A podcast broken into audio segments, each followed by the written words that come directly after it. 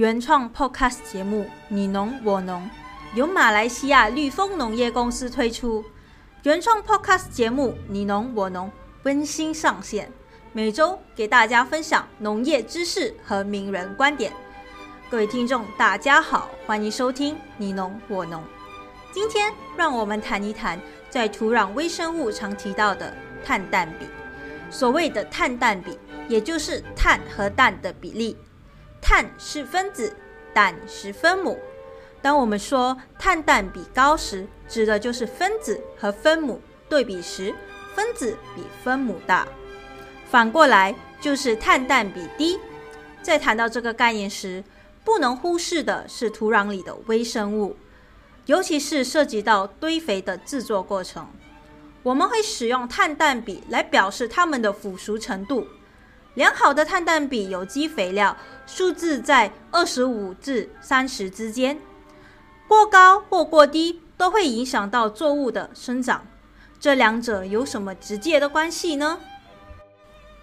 首先，我们了解到植物的地上部由叶片光合作用制造的淀粉，再以葡萄糖的形式储存在植物的枝条和器官里。氮素的部分则是透过我们施肥，由土壤根系吸收后，转化成氨基酸等的形式，作为叶片和营养器官的组成物质。碳和氮似乎看起来没什么相关，但实际上要回到土壤微生物的角度，当我们使用不合理碳氮比的无机或有机肥料时，对植物就会产生不同的影响。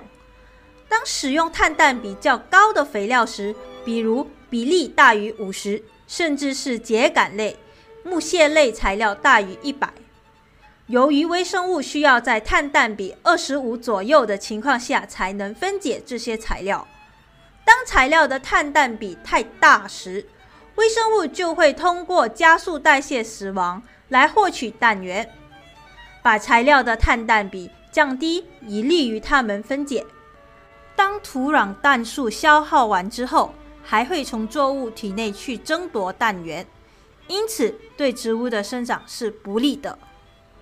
相反的，我们使用碳氮比低的材料，也就是分母的氮素比较大，比值比较低时，虽然对微生物族群的繁殖有利，但植物也会产生偏好性的利用这些氮素，造成营养生长过度。